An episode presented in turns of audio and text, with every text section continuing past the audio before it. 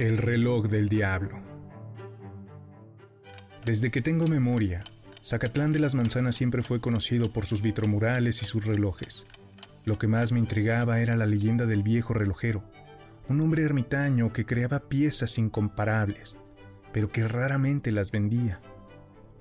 Una tarde, impulsado por la curiosidad y el deseo de poseer una de esas maravillas, decidí ir hasta allá y acercarme al lugar que antes fue su tienda, pero que ahora fungía como museo. Al entrar me encontré con un verdadero palacio dedicado a la relojería. Por todas partes se escuchaba el tic-tac y se podían ver los enormes relojes dignos de la realeza. Al fin lo vi, en un rincón alejado, mirando desde atrás de enormes lupas de escritorio, trabajando sin descanso en un nuevo reloj. Tras un rato observándolo, me percaté de que se había salido dejando un reloj particularmente hermoso sobre su mesa de trabajo. El deseo me superó, y con manos temblorosas tomé el reloj y me lo guardé. De regreso a la ciudad, mi vida cambió de manera sorprendente. De ser un joven sin fortuna, comencé a prosperar en todos los aspectos. Trabajo, amor, amistades, todo iba viento en popa. Sin embargo, cada vez que miraba el reloj, una extraña sensación de tristeza me embargaba. Algunas noches juraba escuchar voces susurrantes provenientes de él, acompañadas de un tic-tac, tic-tac. Después de unos meses, mi salud comenzó a mermar. El cabello se me adelgazó y empezó a caer, al tiempo que dejaba ver algunas canas. La vista se me deterioró comencé a tener problemas de circulación. El peso del reloj en mi muñeca se volvió insoportable. Y las voces, las voces no cesaban. Cuando intenté quitármelo no pude. Era como si lo hubieran soldado a mi muñeca.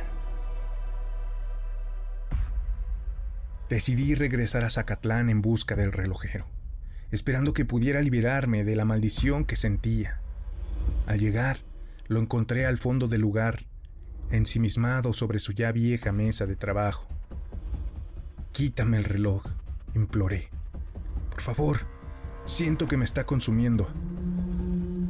El relojero me miró con unos ojos llenos de pesar. Muchacho, comenzó con voz apagada. Yo no hago relojes normales, hago pactos. Cada reloj que construyo tiene un propósito y un precio.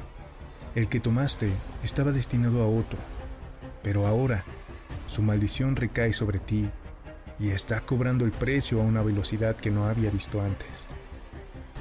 Al borde del llanto grité, ¿Qué quieres de mí?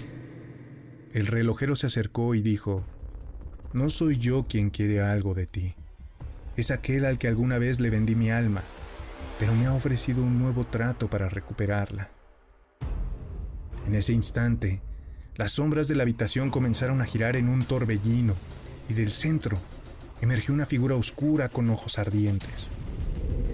Tu alma, susurró la figura, es el precio por el tiempo que has robado. El reloj comenzó a vibrar con fuerza y sentí como mi esencia era succionada hacia su interior. El último sonido que escuché fue el tic-tac marcando eternamente el tiempo de mi prisión.